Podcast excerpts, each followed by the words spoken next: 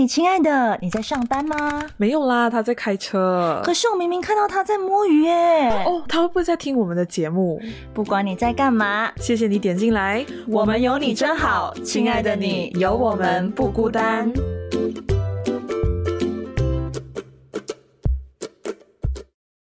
Hello，大家好，我是子晴，我是曼宁。耶！欢迎大家来到嘿，亲爱的耶！是的，那我们今天要聊什么呢？今天我们来聊聊关于最近比较呃一个日益的话题吧。嗯嗯，我们马来西亚呢最近有一种案件是蛮火红的，就是有关于呃一对。算未成年吗？应该没有吧。女生未成年，女生是未成年的。女生是未成年的一对男女呢，呃，车震，然后可是被拍上网，然后这件事情就引发了全网轰动。然后这对男女也是有被警方调查跟扣留啦，因为有。有就是算是他们算，因为我们马来西亚是这个呃回教国家，对，是比较保守的国家。那他们其实算是不是算是啦，就是基本上他们是呃触法了，对，已经触法了。而且其实后来还有很多人就在讨论说，哎，那的那到底拍的人跟流传的人是不是也触法？有专业的律师是说，其实都是触法的，嗯。然后就因为这一件事情呢，我们就想到，哎，关于因为车震嘛，就是有关于到那种呃性啊，或者是性教育之类的这类的一些话题。然后跟子晴就想说，我们今天就来讨论一下关于性教育这一回事。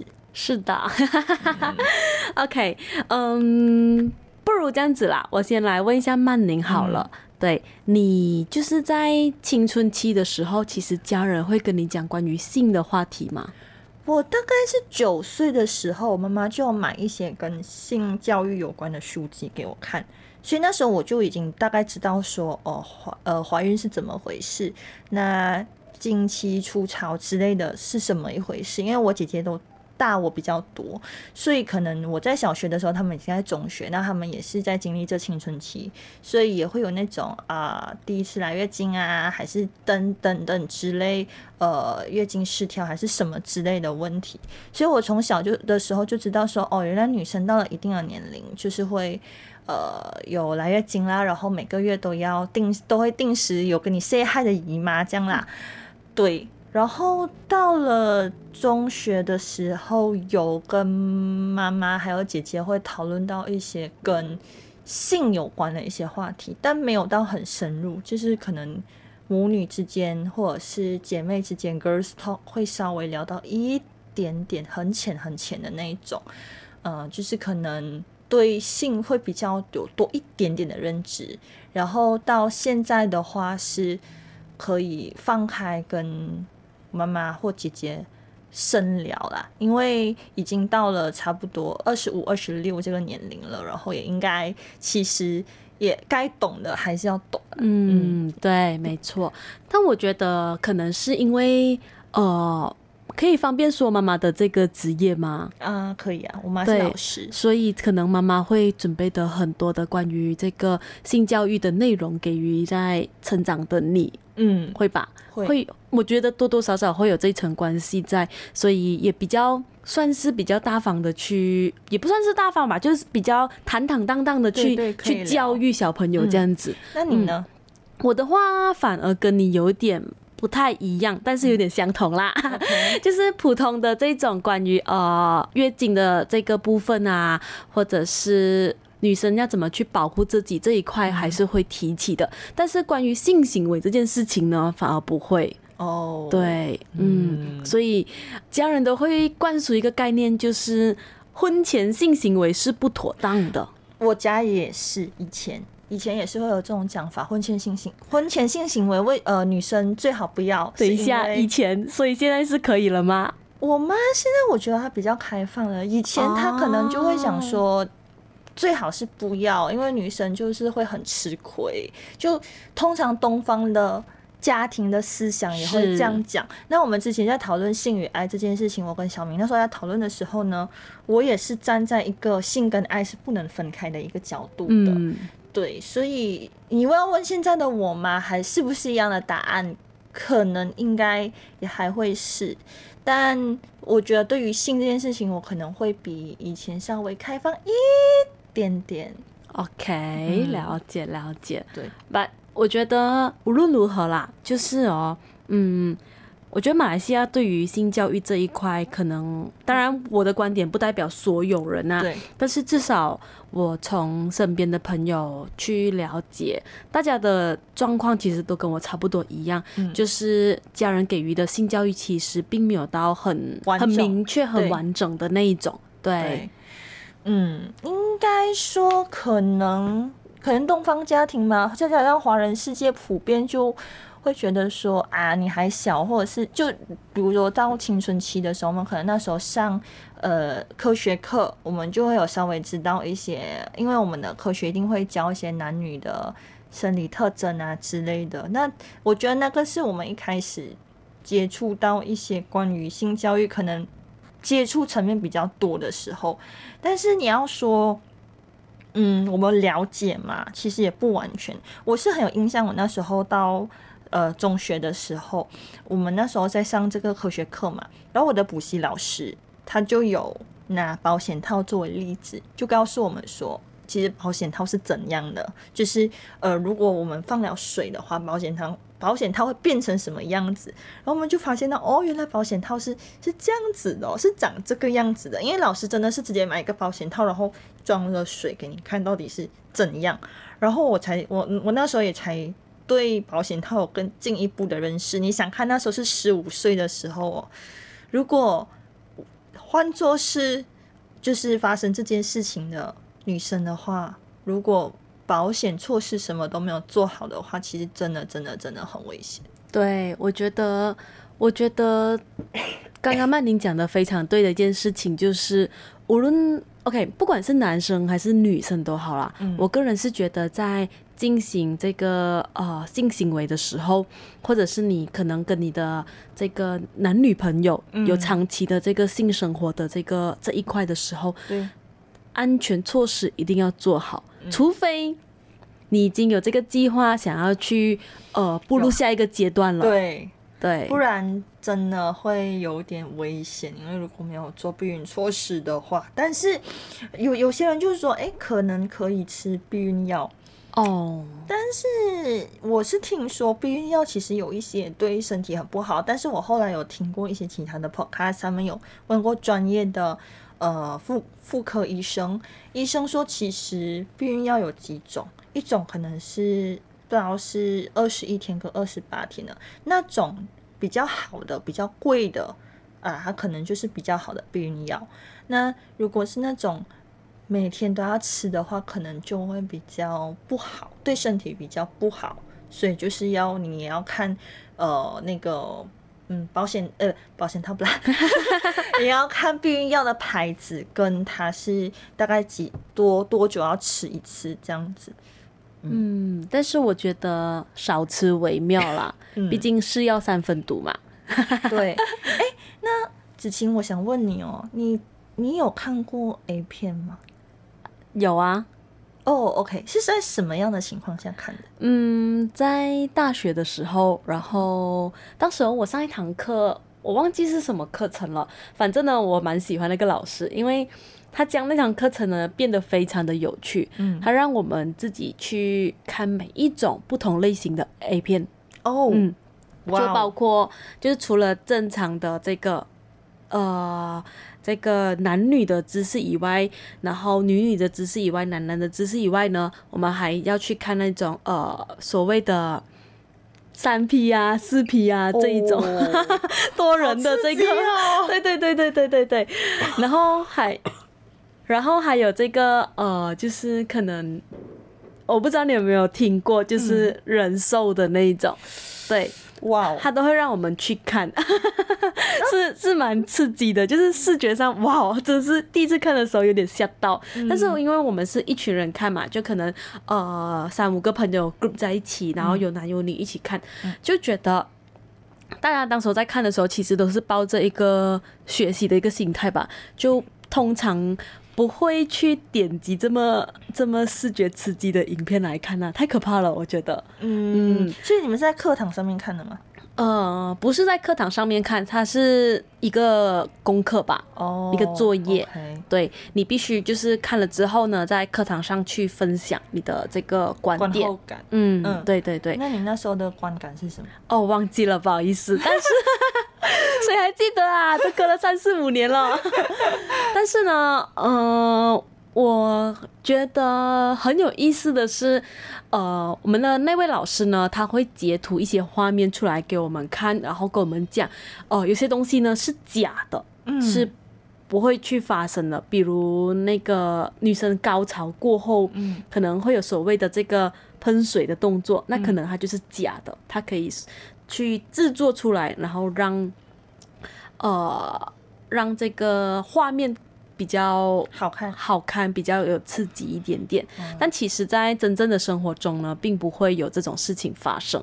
嗯，对，嗯，这对于我觉得，呃，如果没有接受过性教育的人来讲说的话，那可能就会有一个误解，就会真的，诶，呃，女生真真的会这样子吗？嗯嗯，对，嗯，我的话呢，我没有要讲没有看过 A 片也没有啦。那时候跟明慧去在台湾的酒店泡温泉的时候，就不小心开到 A 片的台，然后那时候一看到的时候，我就觉得，然后我我们记我记得我看了一下，然后我就觉得，嗯，有点。没办法接受啊，那我们就转。然后后来我还记得有一次那个《Fifteen Shades of Grey》这部电影电影，呃，它也蛮露骨的。然后我记得我在看它比较类似 SM 的呃画面的时候，我是完全看不下去的，我是直接想要把它关掉，因为我可能觉得有点，我那时候可能还才差不多十六、十七岁吧，那时候也还没有跟家人。呃，聊到跟性行为有关的一些话题，所以可能对那时候的我来讲，冲击是蛮大的。嗯所以我就也那时候也没有办法接受说，哎、呃，怎么样，就是哦，三 P 是怎样，然后呃，SM 是怎样，然后男女真的发生性行为的时候，他们的那个真正的画面是怎样的。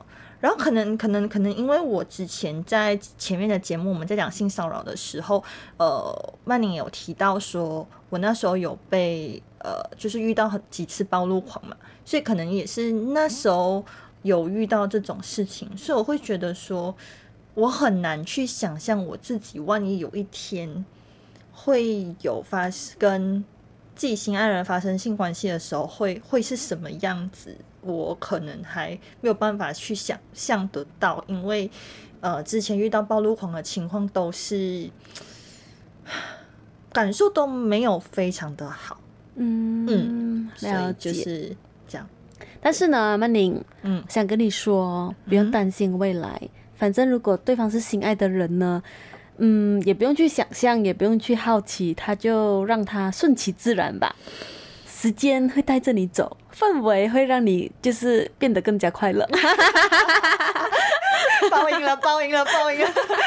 OK，我们我们拉回来，其实我们会想说，聊到车真的这一个呃话题，是因为我们有想到说，其实，在马来西亚普遍性教育真的是很贫乏的。是的，而且那天我会想说跟子晴一起聊这个，我是看到呃我们马来西亚的一位很出名的主播叫陈家荣，他有写了一些文字，他就说他觉得呃我们应该欠了那那那对男女一句对不起，因为呃在整个社会的大环境，性教育真的很不普及，这是第一点。第二点，他们还被人肉搜索，而且他们的家人会怎么样去呃陪他们一起面对这件事情，我觉得是很重要的，尤其是女那那位女生，到底她因为被人肉搜索真的是很可怕很的可怕的一件事啊事情。对啊，然后你的就是祖宗十八代大家都挖出来，然后就真的他就说，我们觉得这整个社会真的是欠他们一个道歉，那他们以后到底要怎么样去面对这个社会，真的也很不容易了。嗯，我只能说，马来西亚绝对不是他们第一个发生车震，嗯，但他们还有很是多人，对，嗯，他们是要讲很不幸吗？又好像不是。我真的只能说他们真的不幸运了，就是刚好被被被大家看见。但我觉得这也是一件好事情，因为可以让整个社会去正视马来西亚的这个、呃性教育的部分，其实更加应该要加强这一块。然后对于嗯未成年的这个青少年来讲说呢，是很重要的。嗯，在这个阶段，其实对于性呢是肯定会好奇的，肯定会好奇，这个对，是绝对会嗯好奇的。只是必须得去搞得懂性这一块，然后我们也要去跟青少年他们说这个安全措施的部分。嗯嗯。嗯。其实我在想一个问题啦，嗯，就当时候他们在就是车上进行这个嗯。性行为的时候，嗯。到底有没有在做安全措施？这是我看到这则新闻的时候当下的呃第一个疑问。第一。个直观感受，对。不对。其实也是会觉得说有点危险欸。是，嗯。我很担心，因为其实哦，呃，我自己身边有几位朋友啦，不多，他们都会就是有这个不小心怀孕，嗯，然后才结婚，或者幸运的话当然是结婚啊，但是如果不幸的话呢，就可能嗯可能就堕胎，对。对，堕胎其实是很伤身体的，而且在马来西亚堕胎是犯犯法的。对，嗯。所以唉。嗯，就其实我在想，父母其实要怎么样去跟十三岁到十八岁之间的青年去聊关于性关系跟性行为这件事情，其实真的是父母要非常的有智慧的去教导他们。而且我记得我妈有有妈有跟我说，她有一位老师是嫁给外国人的，然后呢，她是怎么样去跟她教她的孩子呢？她不会说。教他的女儿说：“你不能跟男生发生性关系。”也没没有哦，他跟他孩子说的是：“你要记得，你真的如果有一天跟男生真的是有发生性关系的话，你记得一定要保护好你自己，一定要让他戴保险套，然后一定也要做一些事后的一些补救措施。如果说你们忘记呃戴保险套都好，至少你要吃一个事后的避孕药。”那他对他儿子呢，他也没有说你不，我你你你不能去，呃，就是跟别的女生发生关系，也没有，他只是教那他的儿子说你要怎么样做好一个保险措施。那万一如果有以后有一天真的是怀孕还是怎么样的话，你一定要去负责。我觉得这个观念是好的，嗯而且我觉得哦，呃，父母在教导孩子这一块的时候啦，甚至讲说，其实我觉得，呃，学校在教导这个学生关于性教育的部分的时候哦，嗯，安全套如何使用也很重要。，对，对，因为呃，安全套有些人可能是他先享受了一半，嗯过后再戴安全套，嗯那其实这个安全套在这个时候就不安全了。对，是完全是废的。嗯所以我觉得这些东西都是需要去呃学习之后呢，才能够才能够得到的正确的资讯啊。对，嗯所以我觉得其实老师跟父母，其实在这中间都扮演着很重要的一个角色。父母怎么样去引导孩子，或老师们要怎么去教，其实我觉得学校的嗯一些课应该也要也要纳入关于性教育这件事情啊，因为我记嗯得之前好像也是有一个案件是说一个。老师吗？不知道是在校园里讲了一些很侮辱性的言论，还是很很比较伤害女性的话的一些言论。然后那个女生她很勇敢的在 TikTok 就把这件事情讲出来嘛。我记得好像有这一种案件，可是没有被教育部还是什么的去证实，就去很很重视这件事情啦。所以这女生后来在学校也是有遭到一些校园霸凌。嗯，所以真的，只能说需要再加强，嗯而且是要越来越进步的。那可能以后曼玲成为了妈妈之后呢，就要对自己的孩子去加强，甚至呢，哎、不用成为妈妈之前，可能之后啊，有侄子或子女之后啊，哎、都可以就是慢慢的去引导他们。我觉得这个他们的父母会教啦，嗯但就是要看是用怎什么方式去引导咯。而且我觉得现在就是太网络世界太普遍，太容易去人肉搜索了。其实我觉得这件事情也不不用到人肉搜索这么严重吧，就是曼宁啊，这个事件呢，很多人会好奇到底是谁。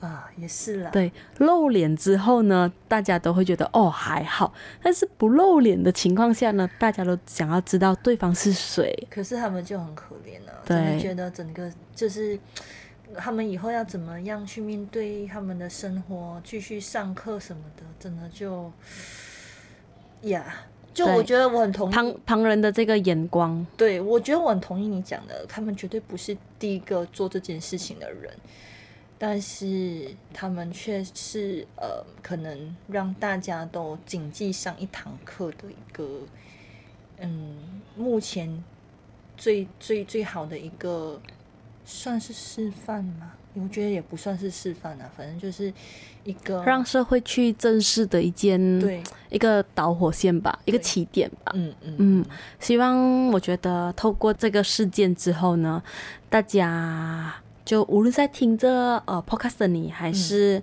呃我们自己都好啦，嗯，我们都要去嗯对这个性性教育要有一定的这个认知，跟就是把自己所懂的东西都要给啊、呃分享分享出去。而且要就是重视它，嗯，因为我觉得这件事情真的不只是，我觉得真的是人人有责啦。因为呃，发生这件事情，肯定大家都不想的，但是呃，最后处理方式是怎样，真的是很看大家的一个智慧。可是其实这个社会真的是蛮病态的，就是大家都。会想要去好奇这这些人到底是谁，然后去散布，然后还恶意去恶搞，对，恶搞这一块，对，但是哎是真的呦不不需要这样做好吗？就大家做一个善良的公民。善良的网友吧，就不要去当键盘侠还是什么的去攻击别人啊。因为其实这已经是网络霸凌了，嗯对对其实真的没有。其实我们呃，我是没有啦，相信曼宁也是没有啦。但是呢，如果你有在这个留言，就是呃，有在这边听节目的话，，对，嗯，嗯就，记得就是我们要做一个文明的网络使用者。是的，不要成为这个网络霸凌者，对，好，那我们今天的节目就差不多。有点沉重的感觉，不懂为什么。呃，我觉得算是我们很少数聊一些时事课题的一集，让我觉得其实也聊得蛮呃起劲的，因为 呃我们很少在聊，但是呃这这个这一件事情呢，那时候我就跟子晴提说，哎、我觉得我们可以聊一聊这这个案件，嗯那我们的想法是什么？然后呃，因为时事可能大家都很有感觉，所以可能的想法也会比较多。也不只是我们比较有感觉啦，嗯。加上我们其实都蛮关注时事的，对。而且我们也觉得马来西亚的公民呢，更加要关注马来西亚的这个时事的部分，没错。嗯，因为它是环环相扣的，嗯，嗯，对。好，那我们黑亲爱的一样，每个呃每两个星期的周日呢会上线一次，然后我们会在 Spotify、Apple Podcast、s o n Google Podcast、First Story、KKBox、小宇宙，还有 Pogo FM，呃，上面都可以听到我们的节目。那就也欢迎大家 donate 我们，然后往期节目想听的话呢，也可以就是去搜索“嘿，亲爱的”，然后就这样继续听。就这样，好的，那今天的节目就到这边喽，谢谢各位，谢谢各位大家请喝。哎、哎，怎么了？没有，我想说很久没有喝咖啡了，哦想说不知道大家要不要请我喝咖啡。请大家 buy me a coffee 呀，就是赞助我们，谢谢大家，谢谢大家，拜拜，拜拜。